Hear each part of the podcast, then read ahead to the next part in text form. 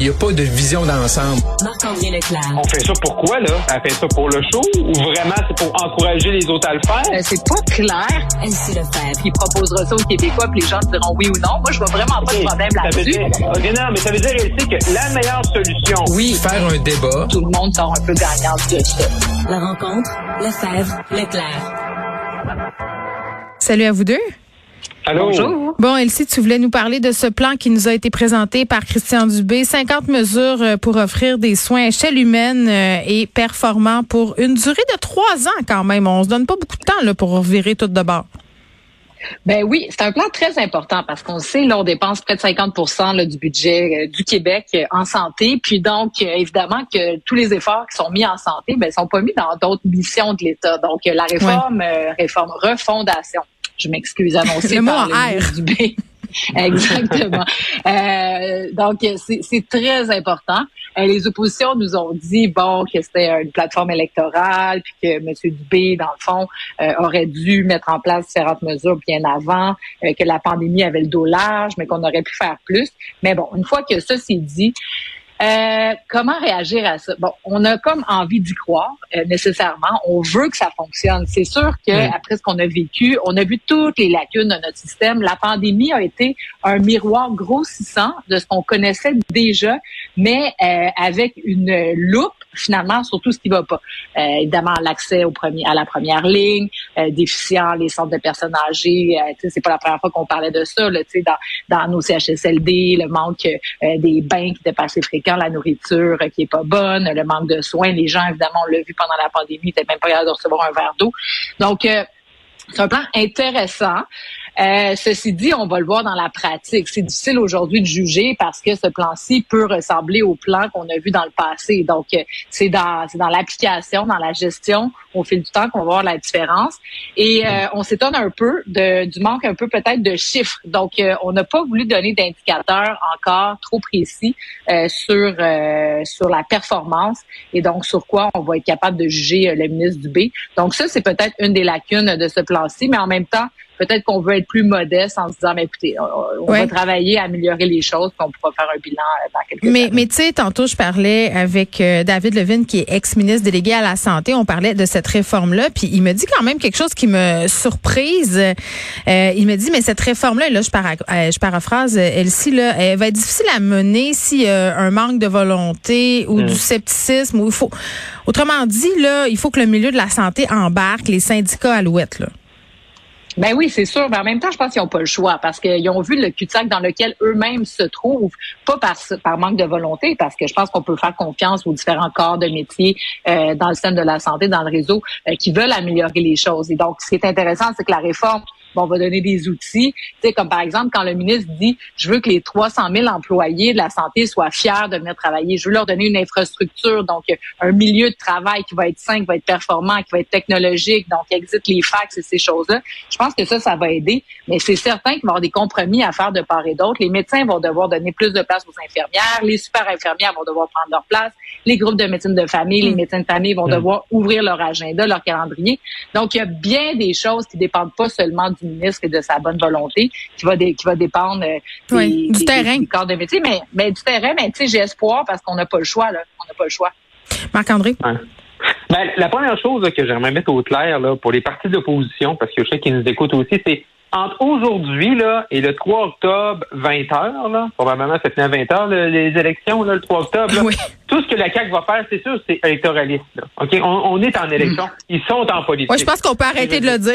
Ouais, je, je, je, je sais pas qu'est-ce qu'ils pensent qu'ils gagnent à dire ça. Là. Je veux dire, on est en période électorale, tout électoraliste. C'est sûr que le plan que M. Dubé a présenté aujourd'hui, c'est un plan sur trois ans. C'est sûr que pendant l'élection, on va en débattre la santé, ça va être le gros dossier. Fait que si là, votre plus gros argument, là, c'est d'arriver et de dire c'est électoraliste, là, et chers Québécois, chers Québécois, là, ben là, moi je décroche. C'est parce que c'est sûr que c'est électoraliste. Mais je pense, moi, il y a, y a, y a, y trois mots de M. Dubé qui a dit aujourd'hui que, tu sais, que c'est pas une question d'argent, puis c'est pas, c'est quand il dit qu'il faut que le, le secteur public, là, le, le réseau de la santé soit un employeur de choix. Ben, c'est ça le plus gros problème présentement.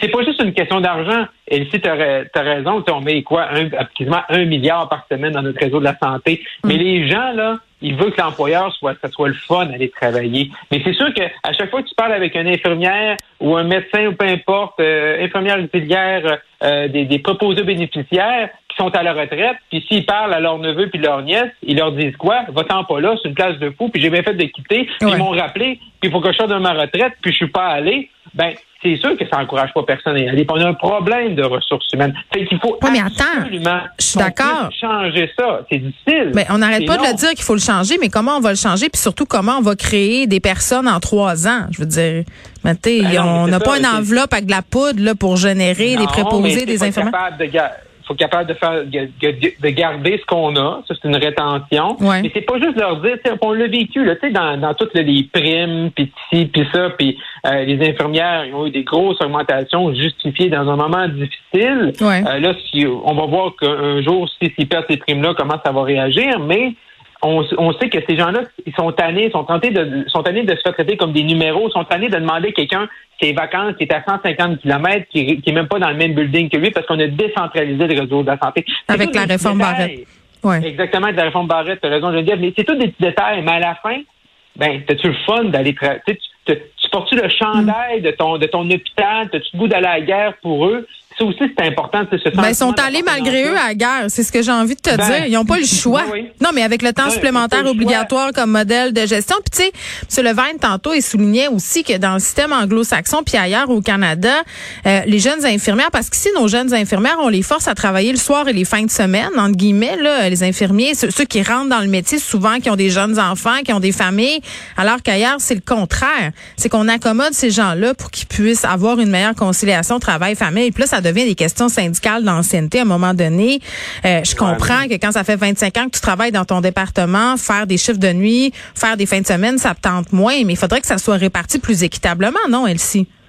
Ben oui, tu as parfaitement raison. Puis d'ailleurs, ça amène toute la question du privé en santé. Parce Oui. que là, dans la, la réforme, dans la refondation, on parle un peu de privé. Moi, je pense que je suis d'accord avec le fait qu'on a besoin du privé pour nous remettre à flot. Mm. Mais il faut pas penser que le privé, là, ça va être la panacée. Puis tu parles de, de personnel, puis de rétention, puis de conditions de travail. Ben c'est ça. Tu sais, on a fait, on a créé les agences de santé privées, là, pour euh, euh, de gestion, pour placer le personnel. Mais ces agences-là, ben, dans le fond, le- les gens qui sont partis au privé, ben, c'est parce qu'ils voulaient choisir leur horaire, avoir un meilleur euh, taux horaire.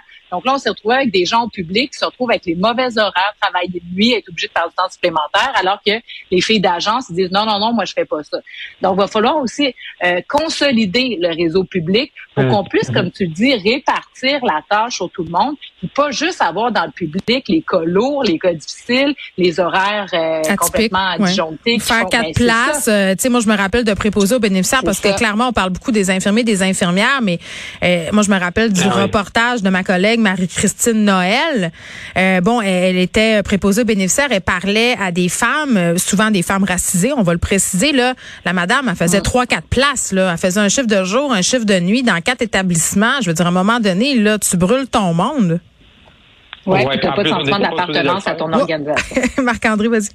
Oui, en plus, on était même pas, on était supposé d'arrêter de le faire ça, au début de la pandémie, puis on a Ben continué oui. à le faire. Ben non. Mais la réforme d'aujourd'hui, là, ça va être un grand test hein, pour les syndicats, tu sais. Euh, je veux dire, euh, puis la FIC, là, entre autres, là, parce qu'on a vu que la FIC, durant la pandémie, n'ont pas été euh, toujours à leur, à leur meilleur. Là. On sent qu'il y a eu un changement. Ben, tout le monde, là. Monsieur. Legault aussi, là, le jeu des syndicats, puis tout le monde tire la, Ben oui, la tout- couverte le monde là-dedans. Mais c'est un test, c'est un test pour tout le monde. Exact. là, parce qu'il y y a tout le temps un groupe, que ce soit des infirmières ou, ou des préposés ou des médecins qui vont dire j'ai pas été consulté, puis c'est pas la bonne chose. Puis là, mais à un moment donné, ça aussi, là, faut pas que tout le monde rame dans le même sens. Ben c'est ça. Puis là, c'est cette fois-là où ça sera jamais. Là. Si on n'a pas eu comme leçon cette pandémie, qu'est-ce que Ben ça va ouais. nous prendre? Donc euh, voilà, on- soyons optimistes pour la suite. C'est Oui, ce que j'ai envie de dire. Euh, Marc-André, on magasine des avions de chasse? Oui, puis on est magazine depuis sept ans. Oh, OK, fond, on est long on à se décider. Ben, on est vraiment tourné en rond, hein, parce que la petite histoire est assez fantastique. Là. C'est- À l'époque de M. Harper, de Stephen Harper, les conservateurs, on avait décidé de prendre le F-35 pour remplacer là, les, les bons vieux là, F-18 là, qui sont Ah entre oui. autres à la base à Bagotville. Ben écoute, c'est les avions de mon enfance. J'ai grandi au son des Exactement. F-18. Exactement, se réveiller, se coucher au son du F-18. Oui. Et là, et, et là, on a décidé C'était bucolique. changer- euh, Il fallait changer la flotte, exact. Là, il fallait changer la flotte des avions. Fait qu'on dit, on prend le F-35 de la compagnie euh, Lockheed Martin. Et là, M. Trudeau, en 2015, a mené dans, dans, un, dans un discours, puis dit, Mm. le F-35, ça va coûter trop cher. euh, euh, Il y, a- il y a des coûts cachés. C'est le directeur parlementaire du budget. Fait qu'on va, en bon québécois, on va scraper ça. Mais M. Trudeau, il a gagné en 2015. Il a continué à investir dans le programme pour de développer avec 7-8 autres pays. Et là, euh, sept ans plus tard, en 2022, parce que là, probablement qu'on s'entend que M. Trudeau, la semaine passée, s'est fait savonner les oreilles, chauffer les oreilles, parce que là, l'OTAN, il dit, hey, tes, tes dépenses militaires sont pas assez hautes, puis là, ta, ta flotte des 18 on en a besoin et on s'en rendra pas l'autre bord de l'Atlantique. Fait que là, ben, à partir de ce moment-là, euh, à partir de ce moment-là, ben là, il, ce qui devait prendre un an encore, hein, parce qu'il y a un sous-ministre qui est allé en comité parlementaire puis il a dit, ben, ça va prendre encore un an de discussion. Ben, deux semaines plus tard, on apprend qu'on va de l'avant, c'est pas encore signé, mais qu'on va acheter là, 88 avions environ. Euh, on a vraiment tourné en rond pendant ce temps, et là, ces avions-là vont être prêts en 2025. Fait on voit, on aura perdu là, 10 ans quasiment euh, pour arriver finalement euh, au même modèle que M. Trudeau disait qui était pas bon, qui coûtait trop cher en 2015. Elsie? C'est un dossier vraiment désolant. Puis euh, c'est pas le seul dossier. Hein. C'est la même chose pour euh, les navires, euh, euh, les forces armées canadiennes. Ben faut dire que le Canada puis euh, tu sais le Québec, là, on n'est pas un, un Mhm. pays qui, qui a une grosse fascination pour sa défense. Et donc on est un peu tous coupables de pas avoir voulu investir là-dedans. Mais c'est certain qu'à un moment donné, puis c'est drôle parce que tu sais on voit la pandémie à quel point ça nous fait réagir. Quand il y a eu euh, les enjeux pour la Mm. DPJ, ben là on fait une réforme de la DPJ. Là aujourd'hui il y a une guerre en Ukraine, puis on se rend compte, on n'est pas on n'est pas à la hauteur. Puis même le Canada, s'il y avait une invasion du côté de l'Arctique par la Russie, ben on n'aurait rien pour se défendre. Donc là on agit. On dépense, mais effectivement, on a tourné en rond. Marc-André a vraiment bien illustré la situation. Là, je pense que c'est la bonne. Euh, le clin d'œil, c'est aussi de voir que la semaine passée, euh, le NPD a fait une entente euh, historique avec les libéraux pour les maintenir au pouvoir. La première fois que Jack Metzing sort après cette entente-là, c'est pour nous dire qu'il est contre les nouvelles dépenses militaires. Donc là, en défense ça va bien. euh, pour le Canada. Donc là, tu te dis, bon, OK, si Jack Metzing puis le NPD, avec la situation actuelle en Ukraine, puis si même au pays se rend pas compte qu'on doit investir un peu, ben, tu sais, c'est un peu peine perdue. Puis j'ai hâte de voir les débats qu'on va avoir euh, sur le budget, puis comment Jack Metzing va être capable de, de, de, de je sais pas, remettre le- la patate dans le tube pour euh, accepter le budget, parce que ça va être une dépense importante. là. Les dépenses militaires, ça coûte cher. C'est pas anecdotique. Oui, puis ça Ah, mais plaît pas à une grande partie de la population non plus, mais peut-être qu'en temps de guerre, on est comme plus enclin Ouais, à ben dépenser là- du cash pour des avions. Honnêtement, c'est sûr que oui, là. Ben non. Non, mais c'est sûr, Ben oui. t'a- t'arrives, t'a- t'arrives, mettons, v'là Même deux moi, je veux des avions, là, Marc-André. Je suis comme, mais- allons-y en ligne. pour protéger notre nord. Ben oui. Non, mais c'est ça. Il y a trois ans, t'arrives, t'as M. Trudeau, Mme Fullen qui présente le budget puis qui disent on va mettre tant de milliards en, en avions de chasse. C'est sûr, tout le monde regarde ça. Tu sais, t'aimes ou t'aimes pas la guerre. Personne n'aime la guerre, mais tu sais que Oui, t'aimes ou t'aimes pas les dépenses militaires. Tu dis, mon Dieu, et on dépense pourquoi? Mais là, aujourd'hui, là, si on fait un sondage, pas mal tout le monde est certain et convaincu qu'il faut mettre, faut mettre de l'argent là-dedans. Puis le NPD, elle sait, touche un excellent point, c'est que là, on a une entente historique, mais là, le, le gros point qui va ressortir, c'est nos dépenses militaires. Parce que l'affaire, c'est que même si on ajoute 88 là, F-35, c'est qu'ils sont déjà budgétés. Fait que tu sais, là, qu'on parle du fameux 2% du PIB par rapport à la demande de l'OTAN. Donc, c'est investir 2% de ton PIB dans les dépenses militaires. Présentement, le Canada est à 1,4. Mais même en rajoutant les avions, on va rester à 1,4 parce qu'il était déjà compté dans le 1,4 parce que ça fait 10 ans euh, qu'on traîne là-dessus. Fait que là encore là, ça fait que ça va prendre encore plus que ça. Et le NPD, ils sont contre les dépenses militaires, puis également, ils sont contre le fait qu'on envoie en Ukraine des armes létales. Fait que là, ben là, euh, je sais pas comment M. Trudeau puis M. Singh ont pu euh, euh, ont, ont pu se, se rendre en juste noce, là. Mais clairement, il y a déjà il a déjà de l'eau dans le gaz. là. Oui, effectivement. Ça va être un dossier qu'on va suivre. euh, Cet achat d'avions, beaucoup de millions, mais bon, écoutez, ça fait sept ans qu'on les magasine. euh, Donc voilà, c'est fait, on les aura. Je pense que c'est en 2025, c'est ça? Environ. Les premiers. Bon. Les premiers. Les premiers. Puis il y a eu du retard sur la chaîne de montage aux États-Unis. Bon, il peut se euh, passer bien des affaires d'ici là. Bon, on Exactement. va essayer de garder espoir. Merci beaucoup. À demain. Ben, à demain. À demain.